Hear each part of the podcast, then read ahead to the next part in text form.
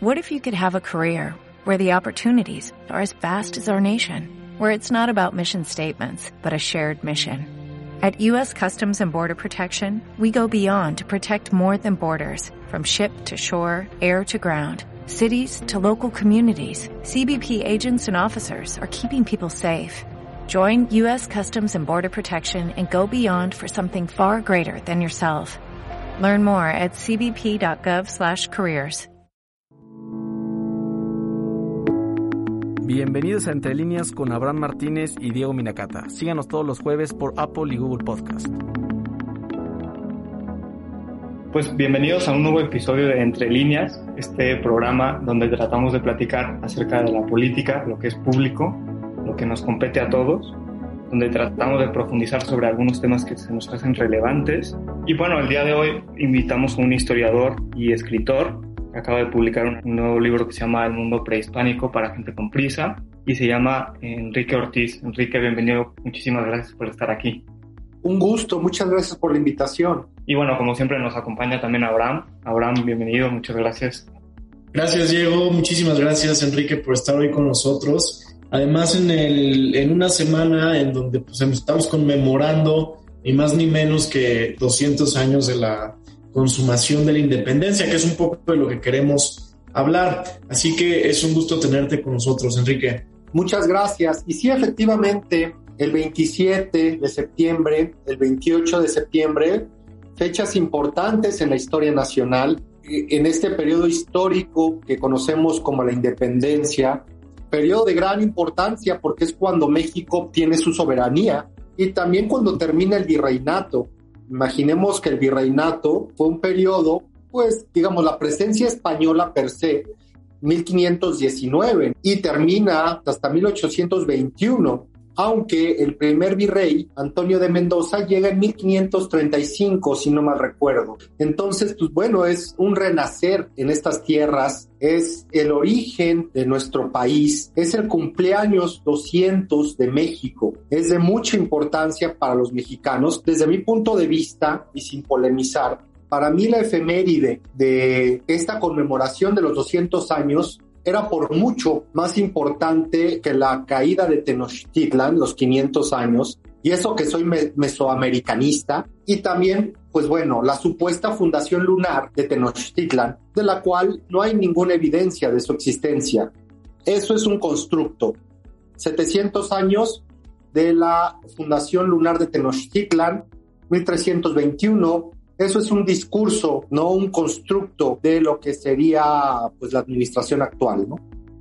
Oye, Enrique, justo, justo yo te quería preguntar, ya, ya ahorita lo mencionaste un poco, pero mi, mi intención es eh, preguntarte, por un lado tenemos al padre de la patria considerado Miguel Hidalgo, por otro lado tenemos Agustín de Iturbide, que finalmente pues es el quien lidera el ejército trigarante y quien va a poner ya una, un cimiento firme de un proyecto nacional, me parece como con muchísima más claridad que la que pudo haber tenido Miguel Hidalgo. Y sí, ¿por qué todo este tiempo, por qué el discurso oficial siempre ha sido voltear a ver como una fecha más importante el inicio de la independencia que el, el, aniversario ya de su consumación?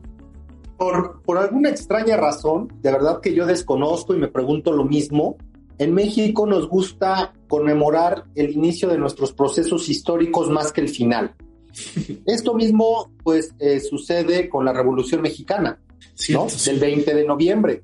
Se recuerda cuando inicia. De la misma forma, se recuerda el inicio de la independencia, más no la consumación. Siempre es complicado, ¿no? En iniciar algo. Y más cuando se te puede ir la vida, tus negocios, tu familia, tu salud fue muy relevante lo que hizo sobre todo Miguel Hidalgo, ¿eh? y no es una figura que esté, digamos, sobredimensionada. Lo que hizo Miguel Hidalgo, pues se necesitan para poder echar abajo un régimen colonial pues que lleva tres siglos de presencia. Recordemos que el que inicia, digamos, el responsable de la conspiración de San Miguel el Grande es el militar Allende. Cuando es descubierta la conspiración de Querétaro, tres, dos días antes del 16, si no es que más, quien da el paso adelante esa madrugada del 16 es nada más y nada menos que Miguel Hidalgo.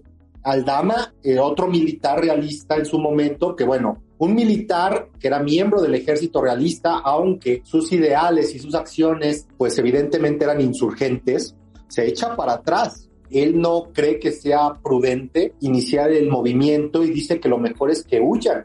Allende también tiene sus dudas y el que se echa para adelante no es otro más que Miguel Hidalgo, quien dice, señores, somos perdidos, no nos queda más que ir a coger gachupines. Imagínate eso, ¿no? Pero a pesar de que sí, no tenía mucha claridad sobre lo que buscaba. También hay un tema con la independencia con la parte de la consumación. Iturbide es un personaje muy polémico y poco aceptado dentro del discurso nacional por varias razones. La primera porque combatió a sangre y a fuego a los insurgentes. Causó, sí, asesinatos, saqueos en el Bajío, o sea, fue implacable. También en algún momento pues se le acusó de malos manejos por el propio Calleja. Y finalmente pues ustedes saben que él va él bailando esto de llegar a ser emperador. Él lo bailando. En el plan de Iguala, ahí todavía se menciona que se le va a ofrecer la corona a Fernando VII o algún miembro de la familia de los Borbón, casa reinante en España para los tratados de Córdoba del 24 de agosto, ahí ya se modifica eso y que si estas personas no aceptan la corona, pues prácticamente se seleccionará a alguien de este territorio, con él ya con miras en autoproclamarse emperador. Que es la realidad, ¿eh? ¿eh? no lo proclaman, todo está bien armado por él, ¿no? Como, como suele ser en la política mexicana. Enrique, y, justo ahora que estamos celebrando el, aniversario de la consumación de la independencia, quería ver si nos podías platicar un poco cómo fue esa entrada triunfal ¿no? del ejército trigarante, porque es una cosa que también se habla muy poco, ¿no? Cuando entran a la Ciudad de México por el poniente, entre las llaves de la ciudad. No sé si nos puedas platicar un poco. Claro. ¿Cómo fue ese suceso? Porque, no sé, me da la impresión de que la gente no sabe eh, por dónde pasó, por ejemplo, Iturbide, ¿no? Pues el ejército trigarante estaba compuesto por un poquito más de 16 mil integrantes. Se reúnen en lo que es la garita de Belém. Una garita es un puesto de seguridad y de cobro de impuestos para accesar a las grandes ciudades ¿no? de la época.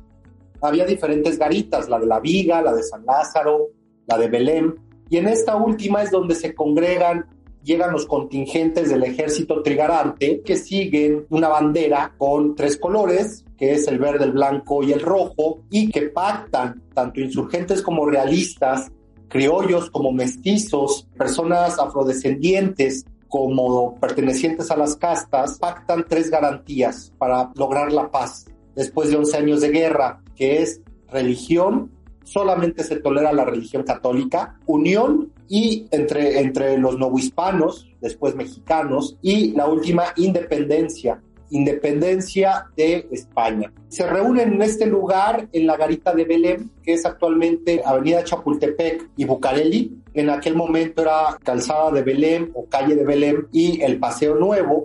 Y suben por lo que es actualmente Bucareli, que era una de las calles más hermosas de la ciudad en su momento, rivalizaba con Reforma y después dan vuelta a la derecha en calle de El Calvario y su continuación Corpus Christi, que es actualmente Juárez. Continúan hasta llegar a lo que actualmente es la calle de Santa Isabel, que también es la prolongación de San Juan de Letrán, actualmente eje central, y San Francisco, con su continuación que era Plateros, que actualmente es Madero. Justamente en la esquina de Eje Central y Madero colocan un arco triunfal, un arco efímero, hecho de lienzos y de madera, incluso a veces podía tener papel, algún tipo de, sí, de celulosa, donde se pintaba y ahí le dan a Iturbide las llaves de la ciudad. Ahí lo reciben eh, las autoridades de la Ciudad de México, la capital novohispana. Y eh, justamente hay una muy bella ilustración que ahora va a estar en nuestro nuevo billete de 20 pesos. Del lado derecho se ve la Casa de los Azulejos y del lado izquierdo parte del convento más grande de América, que es el convento, el gran convento de San Francisco, del cual en la actualidad pues queda muy poco, y ahí se ve a esta estampa con Iturbide ahí. Posteriormente continuarían por lo que sería Madero, llegan al Zócalo y ahí reciben a Iturbide, principalmente el jefe político supremo de la Nueva España, don Juan de O'Donoghue. Suben a lo que es el Palacio Virreinal, que ya sería Palacio Imperial después, y desde el balcón principal, el mismo lugar donde el presidente cada 15 de septiembre por la noche da el grito, desde ese balcón pues eh, sale O'Donoghue e Iturbide a saludar a la gente reunida. Hay registros que al menos eran 70 mil personas. 70 mil personas que estuvieron viendo esto. Importante comentar que la escultura ecuestre de, Carlos IV se cubre con un globo azul y se le coloca una estructura de columnas circular, pues para protegerlo, porque esa escultura finalmente representaba el poderío español. Y ahí al día siguiente se firma el, el, acta de independencia del Imperio Mexicano. Tengo que reconocer que yo la vi por primera vez hace dos días. Eh, te quería preguntar sobre eso. Entiendo que hay dos copias, una se, se, perdió, se quemó, y la otra la seguimos teniendo en el Archivo General de la Nación o, o también está perdida. Eso no, no me queda claro se hicieron dos originales. Ese día, ese 28 de febrero, se hicieron dos originales. Eh, se redactó y se firmó ese 28, muy probablemente alrededor de las 9 de la noche. Una quedó en poder del legislativo. Que es la que se quemó. Porque recordemos que México nace como una monarquía de corte liberal constitucional. No nace una república. De hecho, Morelos, Guerrero, Guadalupe Victoria, ellos buscaban establecer una república pero ya son tantos los años de guerra y son tan pocas las posibilidades de que estos grupos ya muy reducidos de los insurgentes logren algo que finalmente acaban pactando con el grupo de los guadalupes, con el grupo de los criollos y de los militares. Entonces nace como un imperio mexicano, se firman dos actas y muy claramente se lee actas de independencia del imperio mexicano. Una se la queda, como dije, el poder eh, legislativo y la perdemos. La perdemos en 1909 cuando se da un terrible incendio en la Cámara de Diputados, ubicada en lo que sería la esquina actual de Allende y Donceles. Ahí perdemos para siempre la primera acta. La segunda acta, sabemos gracias a Lucas Alamán que un funcionario de Palacio Nacional la vende a un viajero curioso en 1830. Posteriormente, cuando se establece el Segundo Imperio de 1864 1867 con Maximiliano, él la trae, él la había conseguido y es parte de su biblioteca personal. Cuando es fusilado Maximiliano, un miembro de su corte, un siniestro personaje, el padre Fisher, Agustín Fisher, eh, que en un momento había sido protestante, que luego se vuelve católico para obtener lo que él quiere, ¿no? Persona muy interesada, persona que tuvo muchos hijos. El personaje se roba parte de la biblioteca de Maximiliano, entre esos documentos, el acta, y va y la vende a Londres. No sería hasta años después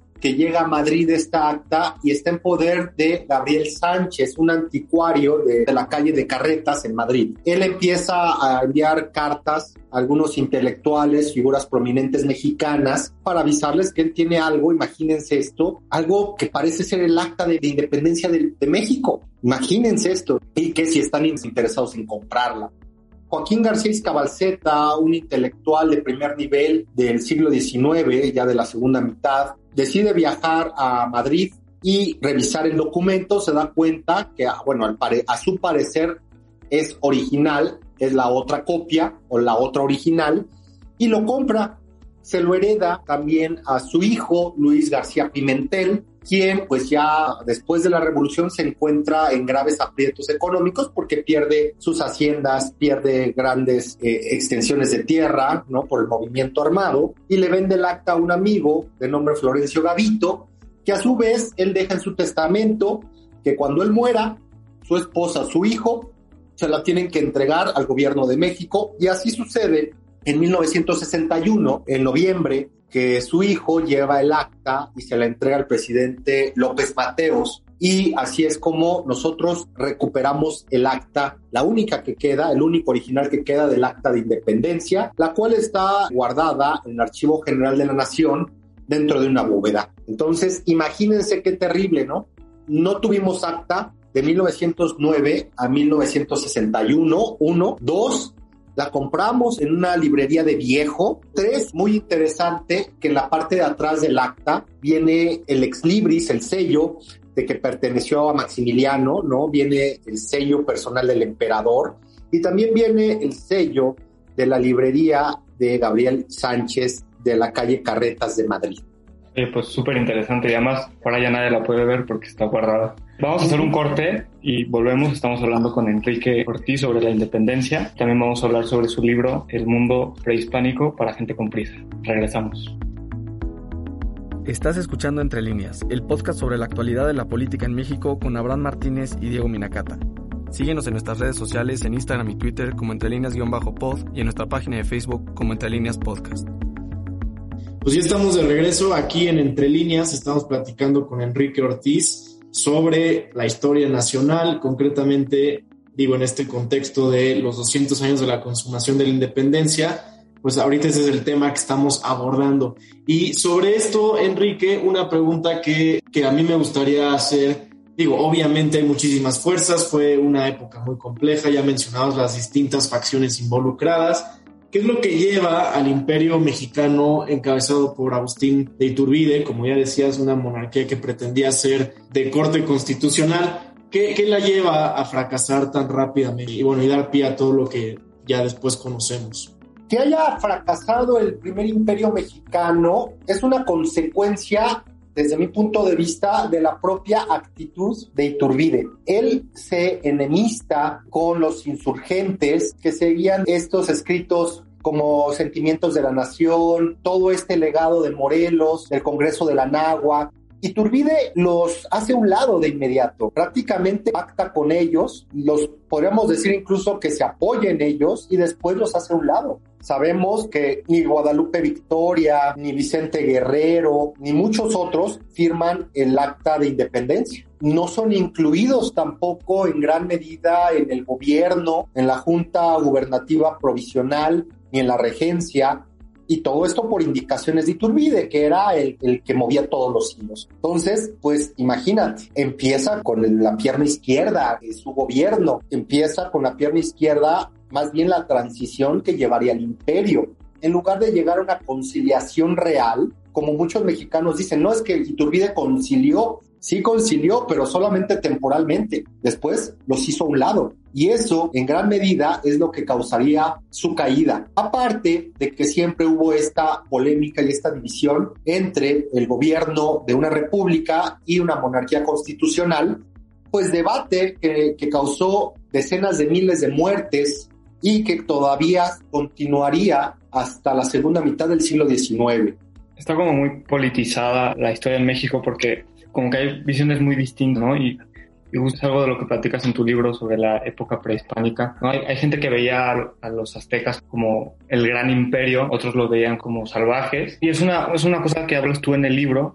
No sé si nos puedas contar un poco de cómo era el mundo prehispánico antes de la llegada de los españoles. En mi libro, El mundo prehispánico para gente con prisa, se enfoca en gran medida en la vida cotidiana de Tenochtitlan, Tenochtitlan es fundada en 1325, de acuerdo a los anales de los propios mexicas, porque ellos reescriben también su historia, y cae en 1521 para ser destruida y ser suplantada por la Ciudad de México. En este libro, eh, el cual pueden encontrar en librerías, pero que la realidad es que se encuentra agotado en muchas librerías porque hay mucha demanda lo mejor es que si ustedes lo quieren conseguir, búsquenlo en las plataformas digitales de Amazon y Gandhi. En este libro van a conocer la vida cotidiana de los mexicas, pero también van a conocer que los mexicas no solamente eran sacrificios humanos, guerra y conquista. Ellos se fueron muchísimo más y fueron una sociedad sumamente sofisticada. Fueron una sociedad donde había leyes, castigos, donde había prostitución, donde había una religión muy compleja, donde incluso pues contaban con jabones, contaban con toda una unos rituales de limpieza, ¿no? Que sorprendieron a los europeos cuando llegaron, porque los europeos pues, no se bañaban. Entonces, hay muchísima información relevante en este libro que también está muy actual para el mexicano del siglo XXI. Por ejemplo, el, el origen del pozole, el origen de los tamales, el origen de lo que es el pulque, el origen también de frases como ya se petateó o cuando el tecolote canta, el indio muere. Esto tiene su origen antes de la llegada de los europeos. Oye, qué interesante. Un poco de lo que decía Diego, ¿Cuál era la opinión de los pueblos circunvecinos de los mexicas? Porque efectivamente, en cuanto al desarrollo tecnológico que tenían, en cuanto al nivel de sofisticación de su organización política, como ya dijiste, religiosa, etcétera, eran un pueblo verdaderamente increíble.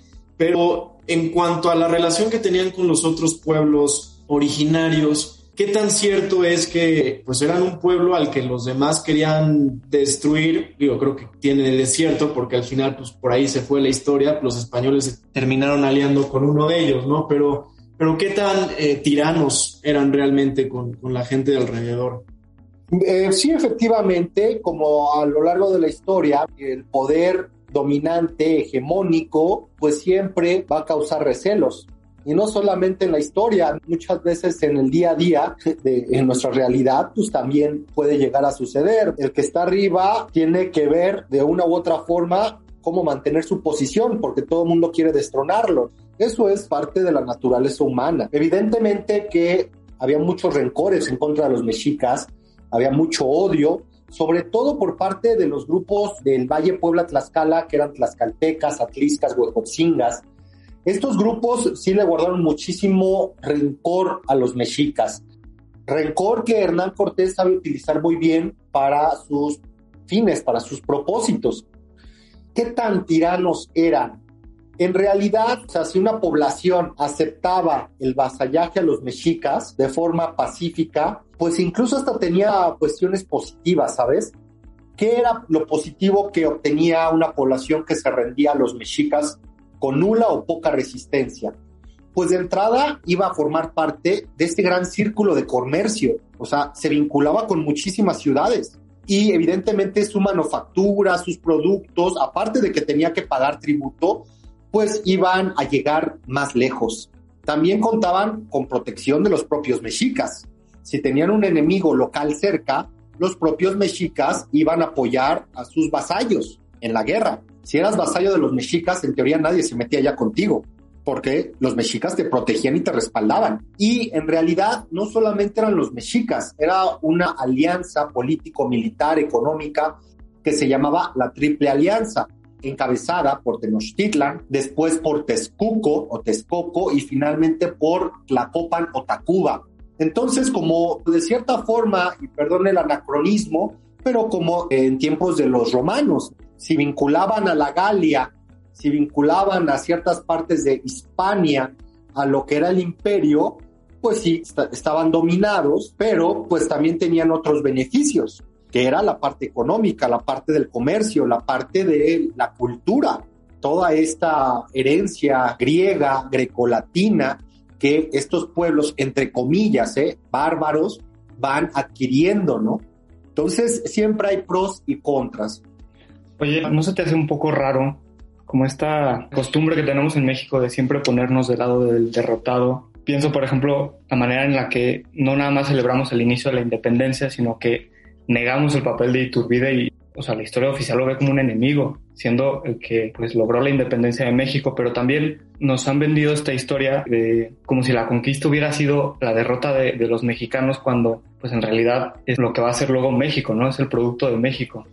Claro, son estas dos civilizaciones, grandes civilizaciones, dos imperios muy importantes que se unen, se fusionan y tienen como resultado pues México, pero sin embargo negamos nuestra propia historia y siempre hemos vivido como víctimas. ¿Por qué crees que esto es así? Tal vez esto viene, ¿no? Esto también es parte del discurso de los gobiernos posrevolucionarios.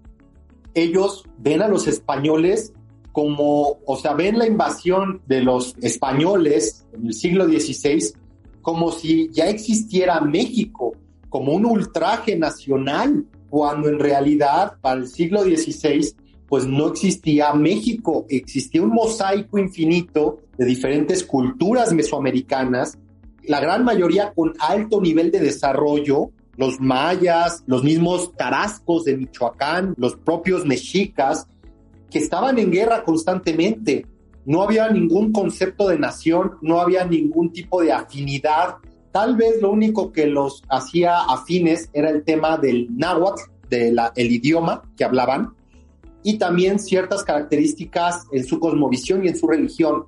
Pero ellos estaban peleando todo el tiempo, igual que los mayas del periodo clásico, Tikal, Calakmul, Palenque, Copán. En realidad no hay ningún germen de nación en ese momento y es erróneo que nosotros como mexicanos tomemos un partido, tomemos un lado en esta visión maniquea de la historia. Es que los españoles invadieron México, los españoles invadieron estas tierras. Sí lo hicieron, pero no era México, ni existían los mexicanos.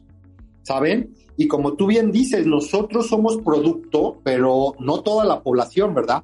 Un alto porcentaje, la gran mayoría, somos productos de un mestizaje impuesto, que es muy importante. No había alternativa, ¿verdad? O hubo violaciones, hubo masacres, hubo explotación. Eso también hay que tenerlo bien claro. somos productos de un mestizaje impuesto. En gran medida, gran porcentaje de la población. Hay otro importante porcentaje que pertenecen a los grupos autóctonos, ¿no? A los grupos originarios, que lamentablemente, pues bueno, como ustedes bien saben, eh, no han obtenido, no han obtenido, es complicado el tema, no han obtenido los apoyos necesarios, han sido marginados más bien por décadas, marginados, y eso también es todo un tema que ahorita no vamos a discutir, ¿no? Pero no era México, y tampoco hay que tomar partido en ese sentido. Totalmente de acuerdo, Enrique, totalmente de acuerdo. La historia es compleja y hay que conocer las distintas versiones que la conforman. Y de verdad agradecemos muchísimo que hayas podido venir a platicar aquí con nosotros. Creo que quedan muchísimos temas pendientes. Pero bueno, al menos para darle una probadita a quienes nos escuchan de lo que pueden encontrar y sobre lo cual pueden profundizar si compran tu libro, si lo leen, porque, porque en definitiva creo que ante discursos maniqueos, como tú decías, pues la única alternativa que realmente funciona es la de conocer y meterse más y pues ir a fondo, ¿no? De lo que, de lo que realmente es nuestra historia. Así que de verdad muchísimas gracias Enrique por haber estado con nosotros. Diego, muchas gracias. Muchísimas gracias a todos los que nos escuchan. Nos vemos la próxima semana en eh, otro episodio de Entre Líneas. Buenas tardes. Muchas gracias.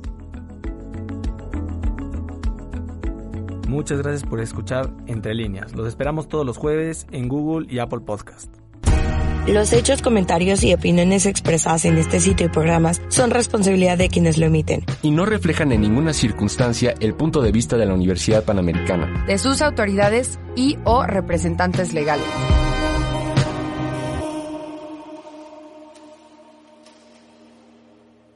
Grand Canyon University makes earning your degree possible with over 130 academic programs for traditional campus students with more than 80 bachelor's programs offered online.